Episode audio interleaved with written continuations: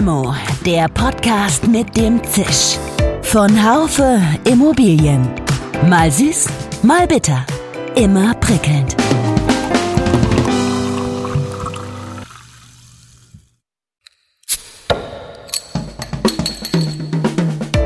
Limo, der Podcast mit dem Zisch. Von Haufe Immobilien. Mal süß, mal bitter. Immer prickelnd. Hallo liebe Limo-Fans, ich freue mich, dass Sie wieder dabei sind bei unserem Limo-Podcast. Corona treibt uns um und wirft viele Fragen auf. Insbesondere geht es um das Thema Resilienz. Welche Unternehmen sind resilienter als andere? Welche Immobilien sind resilienter als andere? Die Antwort scheint klar, solche, die sich einigermaßen unkompliziert umnutzen lassen. Interessant dabei, die flexibleren Immobilien sind nicht mehr unbedingt die teureren, Modular ist nicht gleich quadratisch praktisch gut. Und vielleicht die wichtigste Botschaft, es ist durchaus möglich, auch den Bestand flexibler zu machen. Was sind die Herausforderungen im Bestand? Wie schaffe ich es, keine Elektroleitungen überall mehr verlegen zu müssen? Und wie kann ich mit WLAN ein Tracking machen oder eben auch eine Lichtsteuerung? Und das sind eigentlich die Fragestellungen, wo wir dann wirklich nachgehen. Und da gehört es auch dazu, bisherige Themen zu hinterfragen, sei es Gewerkegrenzen oder eben auch Abfolgen in der Planung. Über das und über viel mehr möchte ich heute reden mit Steffen Seidel. Er ist Vorstand der Dres und Sommer SE. Dres und Sommer, das sage ich nur der Vollständigkeit halber, denn Sie werden es alle kennen, ist das große international tätige Beratungsunternehmen für den Bau und für den Immobiliensektor. Mein Name ist Dirk Labusch. Ich bin Chefredakteur des Fachmagazins Immobilienwirtschaft. Nur noch ein kurzer Hinweis unseres Partners, dann gibt's Limo auf die Ohr. Sie fragen sich, wie Sie auf die neue Provisionsregelung reagieren? Mit viel Präsenz am Immobilienmarkt. Dafür ist Immowelt Ihr idealer Partner. Denn unsere neue Werbekampagne ist jetzt überall zu sehen. Nutzen Sie dieses Potenzial für Ihre Erfolgskampagne. Mehr dazu erfahren Sie unter immowelt.de slash Erfolgskampagne. Ja, lieber Herr Seidel, ich grüße Sie ganz herzlich und freue mich, dass Sie da sind. Hallo, Herr Labusch, ich freue mich ebenfalls und äh, bin gespannt, dass wir uns ein bisschen austauschen zu den verschiedenen Themen. Ja, also ein Virus wirbelt zurzeit alle durcheinander. Wie ist Dres und Sommer bis jetzt durch die Krise gekommen? Was machen die Baustellen? Wie sieht es aus bei künftigen Projekten? Gab es Stornierungen oder geht es dem Unternehmen den Umständen entsprechend gut? Na, wenn wir natürlich die Branche anschauen, dann wir, können wir alle froh sein, dass wir in der richtigen Branche momentan sind. Wenn wir da unsere Kunden im Bereich Automotive oder Hospitality anschauen, wir kommen von 120 Prozent Überlast. Ähm, und von daher muss man wirklich sagen, ähm, hatten wir eine komfortable Situation zu Beginn dieser äh, Thematik. Ähm, für uns als Unternehmen, wir haben äh, relativ viele Maßnahmen gleich am Anfang gemacht, haben den Mitarbeitern auch gesagt, je nachdem wie heftig es wird, welche einzelnen Maßnahmen wir einleiten würden. Jetzt muss man sagen, läuft das Ganze ja schon ein bisschen. Genau genommen haben wir es seit Januar im Unternehmen. Warum seit Januar? Weil wir natürlich auch in China sitzen und dort äh, die Themen relativ schnell aufgeschlagen sind. Das war auch ein bisschen Vorlauf, den wir dann einfach dadurch hatten. Und äh, da muss wirklich sagen, heute toi toi toi, ähm, bis jetzt wirklich, äh, es gab eher wirklich jetzt Beratungsbedarf äh, in der Krise. Wir haben viele neue Leistungsbilder auch äh, wirklich an den äh, Markt gebracht, die einfach jetzt äh, eben viele als Fragestellung unserer Kunden hatten. Und von daher ähm, sowohl, sag mal, ist die Stimmung verhältnismäßig gut äh, innerhalb des Unternehmens, wenn man das mit anderen Branchen vergleicht. Und auch die Zahlen, wir haben gerade Quartalsabschluss 2 äh, gehabt, äh, sind weiterhin sehr erfreulich. In wenigen Wochen wird es nun äh, die Expo Real geben. Die wird jetzt an den Start gehen mit einem neuen hybriden Format.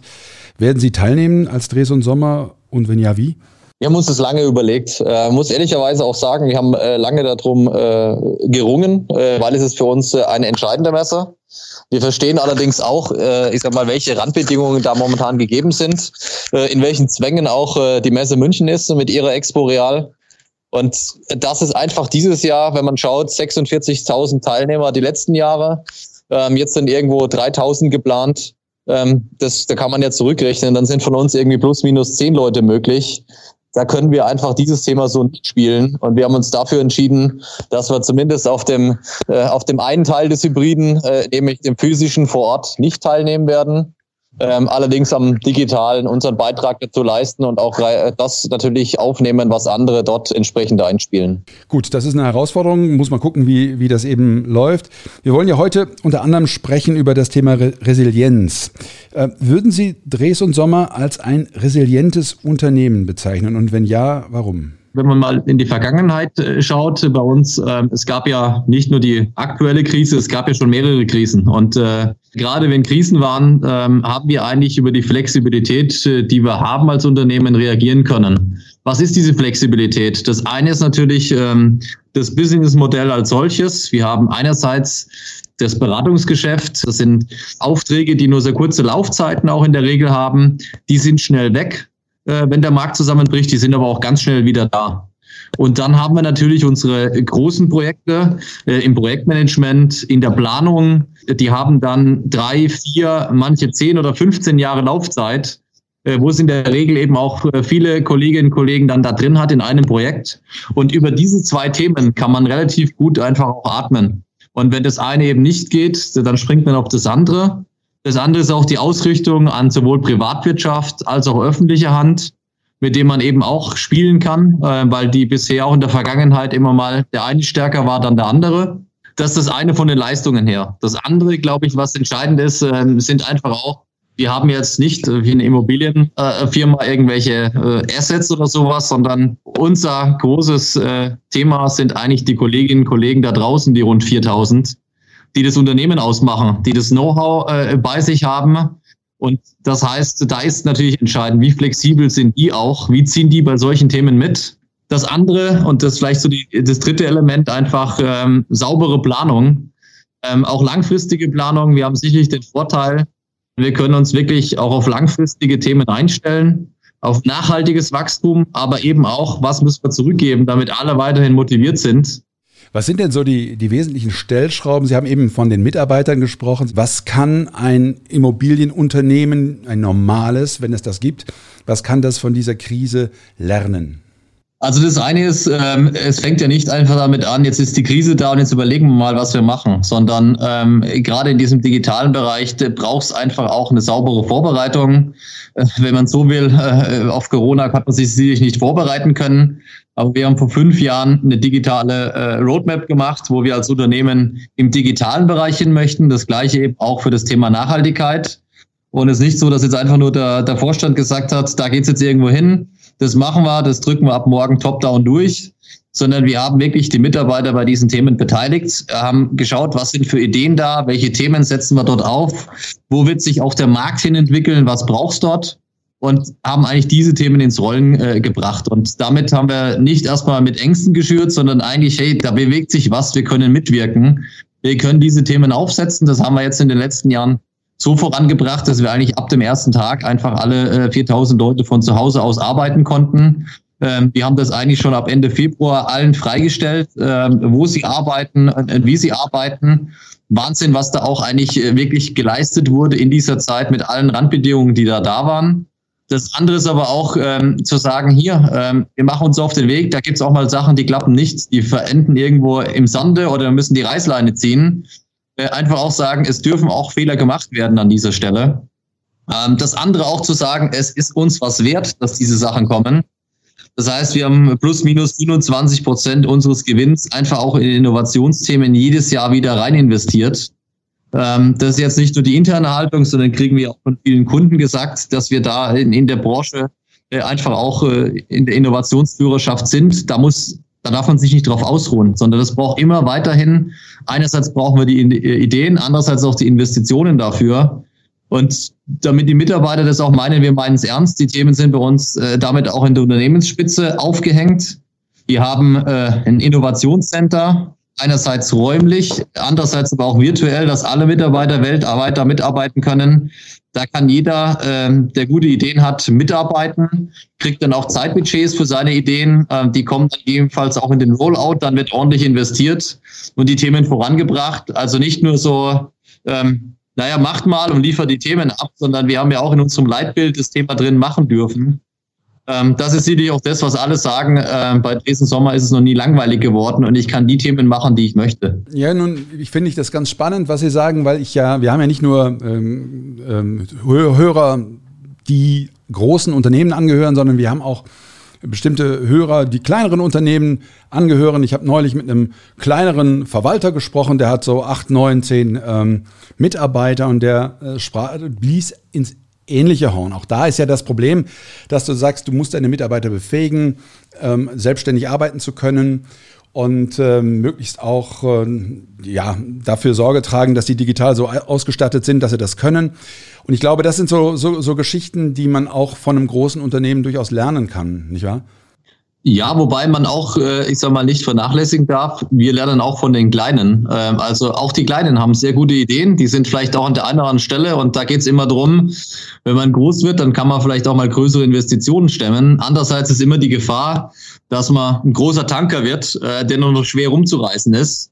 Und äh, daher, wir schauen immer wieder, was machen die Kleinen. Deswegen auch viel Zusammenarbeit äh, mit, mit kleinen, mittleren, aber auch mit großen ähm, um zu lernen, um aber auch äh, zu schauen, wie gehen andere mit diesen Themen um. Ähm, aber auch vor allem, um eben nicht äh, von außen gesehen ist man das vielleicht, äh, ein großer Tanker zu werden, sondern ich benutze immer lieber das, das Bild von äh, äh, ja, mehreren Segelbooten, die gemeinsam äh, irgendwie unterwegs sind, äh, weil nur darüber halten wir auch die Geschwindigkeit und bringen neue Themen auch rein. Ähm, also Sie haben es ja eben schon angedeutet, äh, Dres und Sommer arbeitet mit, auch mit verschiedenen PropTechs und auch Serviceanbietern zusammen, auch kleineren Unternehmen. Können Sie mal hier ein paar Beispiele geben, wo das besonders gut funktioniert?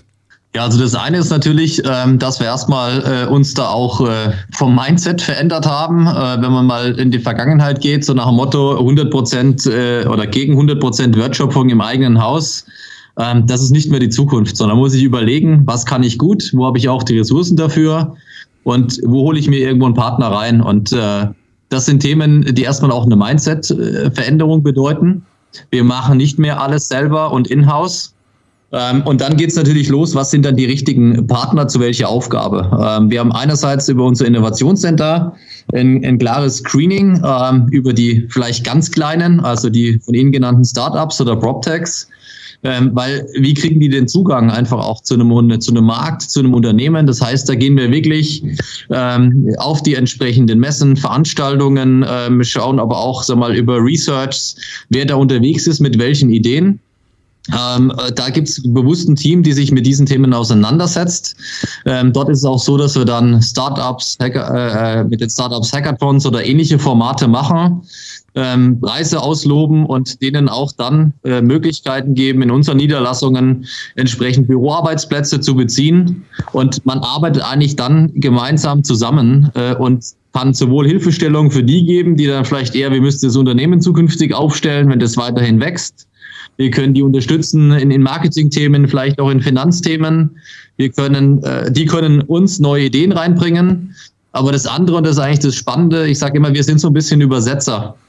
Ähm, Übersetzer, warum das? Wir haben oft die großen Corporates, die vielleicht gar nicht in der Immobilienbranche unterwegs sind, sondern vielleicht im Bereich Automotive, denen ihr Kerngebiet ist auch nicht Immobilie. Und wir haben jemand anders, ähm, der hat eine gute Idee, ähm, aber kommt mit dieser Idee zu dem großen Corporate schon gar nicht durch. Und jetzt machen wir mal ein ganz konkretes Beispiel in dem Bereich äh, 3D-Laserscanning. Wenn jetzt da einer ein ganz tolles Software und Hardware für 3D-Laserscanning hat, und der rennt zu einem Asset Manager. Dann sagt der Asset Manager, was soll ich denn mit 3D-Laserscanning?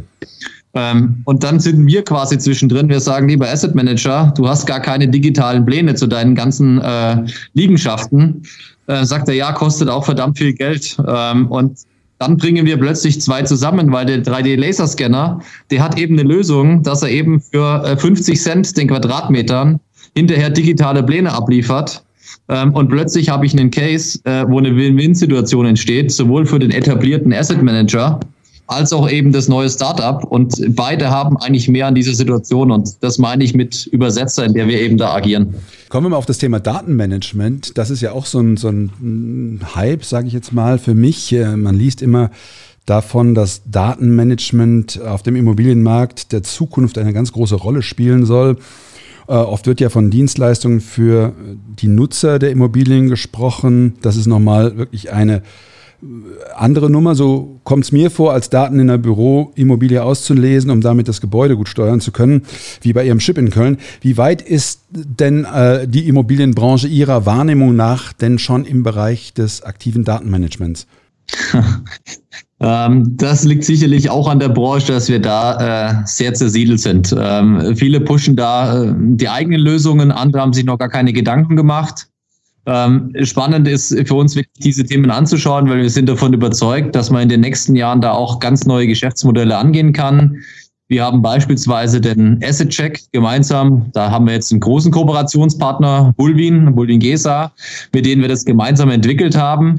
Das ist ein Tool, wo wir am Markt quasi äh, die Datenwelt von Bulwin und Dresden Sommer verschneiden, wo jeder quasi webbasiert sich einen Zugang holen kann. Wir haben aber auch dort wirklich das Thema Datenmanagement, wo wir beispielsweise mit, äh, mit Architrave zusammenarbeiten. Ähm, was haben wir an Datenschatz heute schon da, den wir heben können, den wir zur Verfügung stellen können? Ähm, und da gilt es natürlich erstmal überhaupt im eigenen Hause anzufangen. Ähm, wie wird denn dort gegebenenfalls strukturiert oder unstrukturiert abgelegt? Ähm, und das sind natürlich Welten, gerade wenn wir die Transaktionen mal anschauen, die wir begleiten, da muss man sich mal die Realität anschauen. Das wird zwar immer weniger, aber wir haben immer noch äh, das eine oder andere Dokument, was dann mal handgeschrieben äh, irgendeine Checkliste ausgefüllt ist. Ähm, es ist ja nicht so, dass wir überall schon durchgängig dort äh, voll digitalisierte Dokumente haben, äh, die da noch eine gewisse Intelligenz drüber gelegt werden kann, sondern die Realität ist halt eine andere. Und ich glaube, es braucht dort vor allem eine Professionalisierung, ähm, mal in dem ersten Schritt. Das heißt, ähm, die Daten überhaupt so mal erheben zu können sei es eben in be bereits bestehenden äh, Immobilien, in den neueren, ähm, wird es einfacher werden, weil ich dann dort eben auch äh, Energiemonitoring-System und dergleichen eigentlich schon einplane.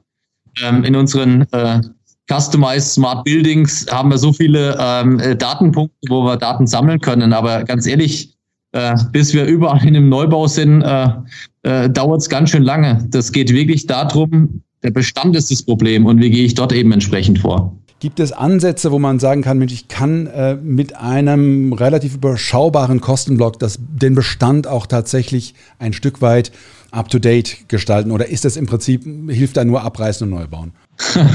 ne, Gott sei Dank nicht. Ähm, ich sag mal, sonst äh, wird man ja auch unsere Komponente Nachhaltigkeit, äh, für die wir ja auch stehen, da nicht gerecht werden, sondern äh, vielleicht machen wir ein viel, viel kleineres Beispiel als die Projekte, die wir normalerweise begleiten. Äh, das Beispiel ist in Stuttgart auf unserem Campus. Ähm, dort haben wir eine alte Buchbinderei gekauft, äh, 2000 Quadratmeter. Ähm, da sieht man eigentlich schon jetzt äh, resilientes Gebäude, eine Buchbinderei. Das sind vereinfacht gesagt eigentlich zwei äh, Logistikhallen übereinander und ganz oben drauf ist nochmal eine kleine Eigentümerwohnung. Ähm, und daraus haben wir ein Büro gemacht. Ähm, das, ich sag mal, wirklich auch äh, relativ schnell, ähm, aber auch digital. Das war eigentlich für uns der Vorläufer zu den Projekten, zu den Großprojekten, die vielleicht jetzt irgendwo an den Markt kommen, die wir die letzten Jahre entwickelt haben. Wir wollten einfach dort selbst ausprobieren, was wir unseren Kunden eigentlich äh, beraten oder planen. Funktioniert das dann? Wo gibt's Probleme? Wie lebt man in so einer Welt? Wie schaffen wir aber dadurch auch flexible Räume? Und jetzt beispielsweise durch Corona, wir können in diesem Gebäude genauso viele Leute reinlassen wie vorher auch, weil wir einfach Abstand und sowas halten können, weil wir Flexib Flexibilität da drin haben von den Grundrissen, von den Arbeitsplätzen, äh, um solche Themen umzusetzen, auch wenn das Büro natürlich nie ähm, jetzt äh, auf Corona ausgerichtet war. Wir haben aber auch über digitale Möglichkeiten dort drin. Das ganze Gebäude ist vernetzt und ist im Tracking. Das heißt, wir, äh, äh, wir haben dort eine App, die jetzt im Übrigen ausgerollt ist auf die komplette Dresden-Sommerwelt. Äh, das heißt, ähm, wenn ich morgen beispielsweise jetzt in Hamburg wäre, ähm, oder bei uns eben in Luxemburg oder wo auch immer, dann kann ich über diese App äh, mir jeglichen äh, Grundriss äh, anzeigen lassen äh, von Dresden Sommerbüros, sage, ich brauche einen Besprechungsraum, ich brauche ein Einzelbüro, äh, ich möchte neben Herr X oder Frau Y sitzen, sitzen und buche mir dann für diese Zeit meinen Arbeitsplatz. Ähm, und darüber können wir beispielsweise auch in Zeiten wie jetzt steuern, dass wir keine Überbelegung haben. Äh, wir können aber auch die Qualität dann steuern, weil eben jetzt jemand einen Meetingraum braucht ähm, und das sind alles Themen, die wir bereits in diesem Gebäude auf 2000 Quadratmetern umgesetzt haben. Und jetzt kommt noch dazu, ähm, dass wir auch dann natürlich auf Ökonomie achten müssen. Also wir haben da jetzt nicht äh, irgendwie uns äh, den Palast hingestellt, sondern wir haben wirklich die Maßnahmen sind so gerechnet, dass wir theoretisch äh, nach fünf Jahren das Gebäude dann doch abreißen könnten weil wir ja noch andere Themen vorhaben, aber eben in diesen fünf Jahren sich die Sachen so bezahlt haben, dass wir eine ortsübliche Miete für diese Immobilie äh, gezahlt haben, obwohl so viele Features hier eigentlich on top mit drin sind. Ja, das hört sich total spannend an. Das heißt, das könnte auch tatsächlich ein ein Markt der Zukunft auch sein, die Resilienzmachung, sagen wir mal, äh, oder das, die Umwandlung von Bestandsimmobilien. Und für mich ist es ganz spannend zu hören, dass Sie nicht sagen, um Gottes Willen, das geht eigentlich gar nicht, es ist viel zu teuer ähm, sondern sie sagen, ja, man kann vielleicht nicht alles machen, aber man kann sie durchaus so optimieren, dass es aus Nachhaltigkeitsgesichtspunkten und auch im Punkto, ich sag mal, Resilienz, Gebäude, Resilienz, durchaus äh, einen Sinn äh, ergibt. Und das heißt, das könnte ein, das könnte ein Modell auch für die Zukunft sein.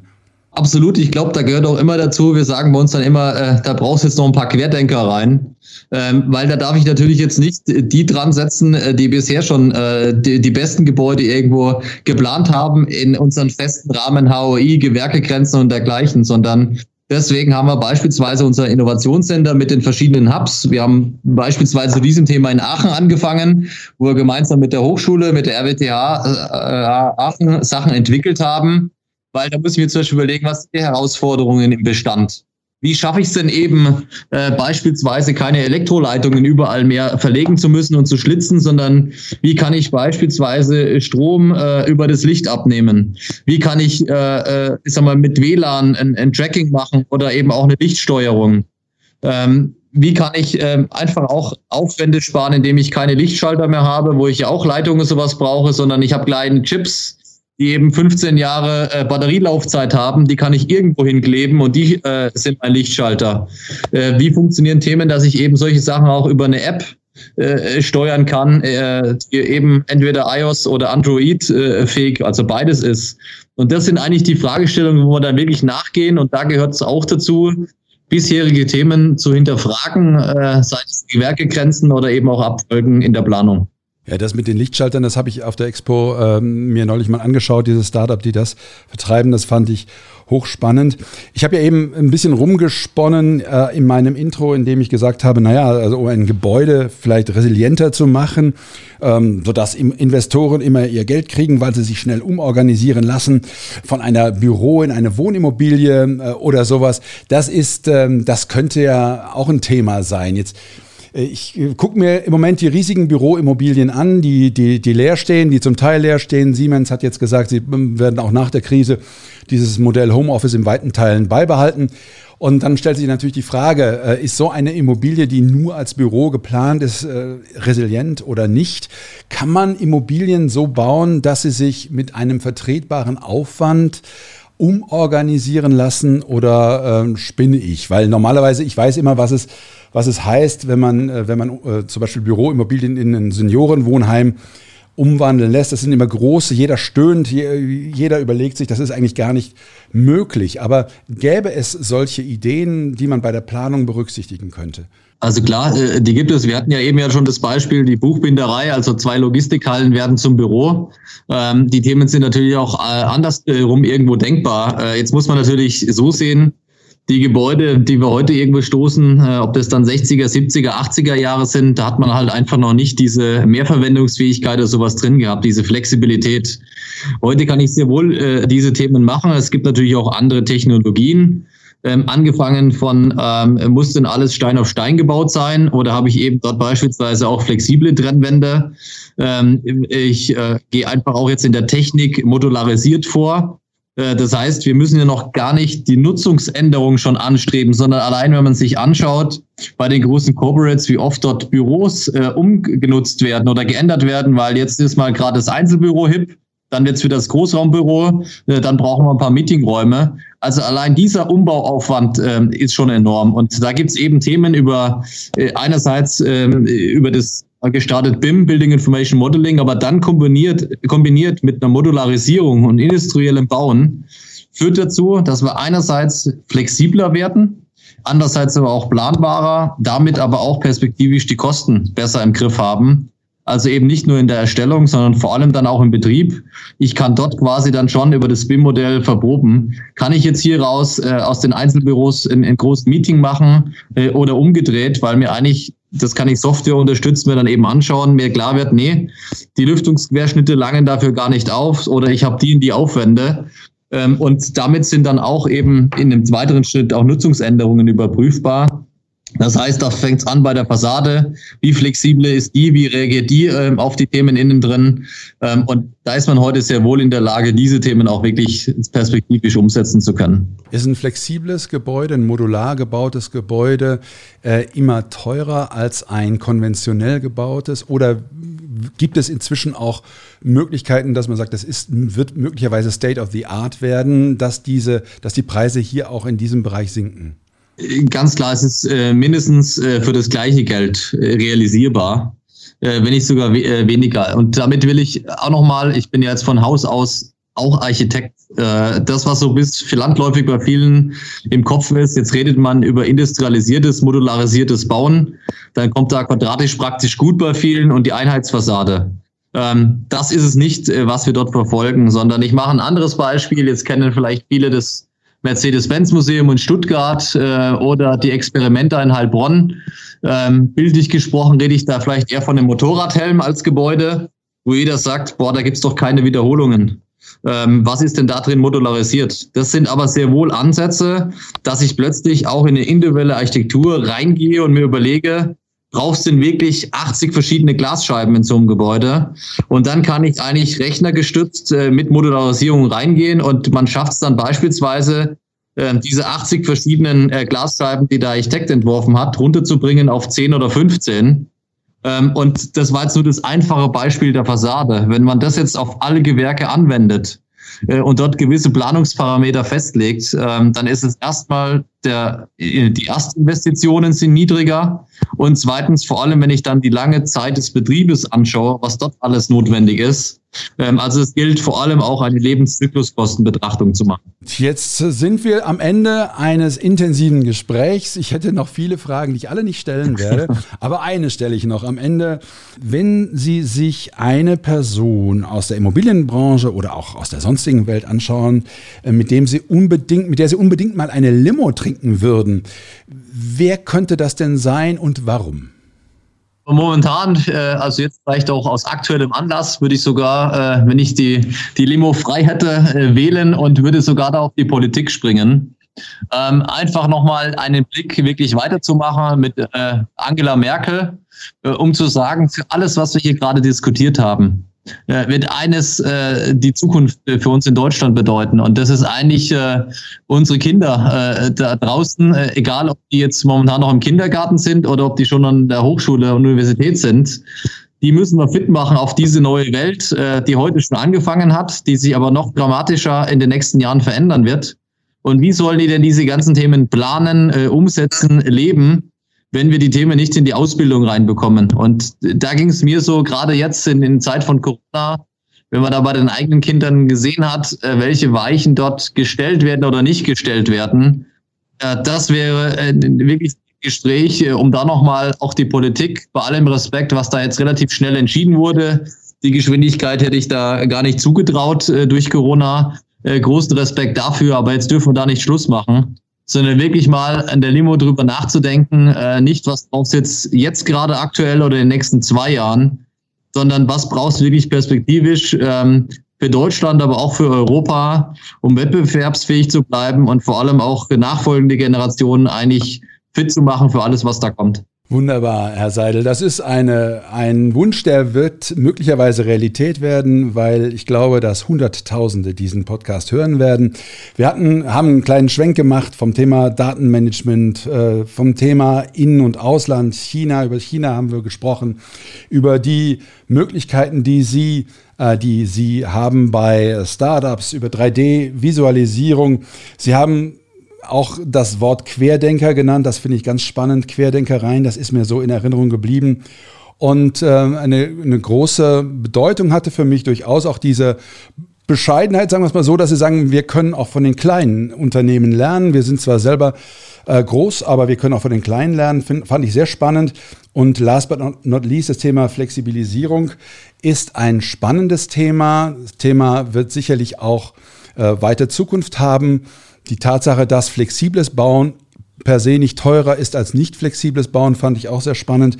Und am Ende, glaube ich, das Thema Kinder, äh, zukünftige Generationen, das ist das, was uns alle äh, angeht. Und äh, gerade über das letzte, über das Schlusswort danke ich Ihnen sehr. Freue mich sehr, dass Sie dabei waren, meine äh, lieben Zuhörerinnen und Zuhörer. Bis bald, bis zum nächsten Mal. Schön, dass Sie dabei waren. Bis zur nächsten Folge von Limo, dem Podcast mit dem Zisch von Haufe Immobilien. Um keine Folge zu verpassen, abonnieren Sie doch einfach den Podcast in Ihrer Podcast-App. Schön, dass Sie dabei waren. Bis zur nächsten Folge von Limo, dem Podcast mit dem Zisch von Haufe Immobilien. Um keine Folge zu verpassen, abonnieren Sie doch einfach den Podcast in Ihrer Podcast-App.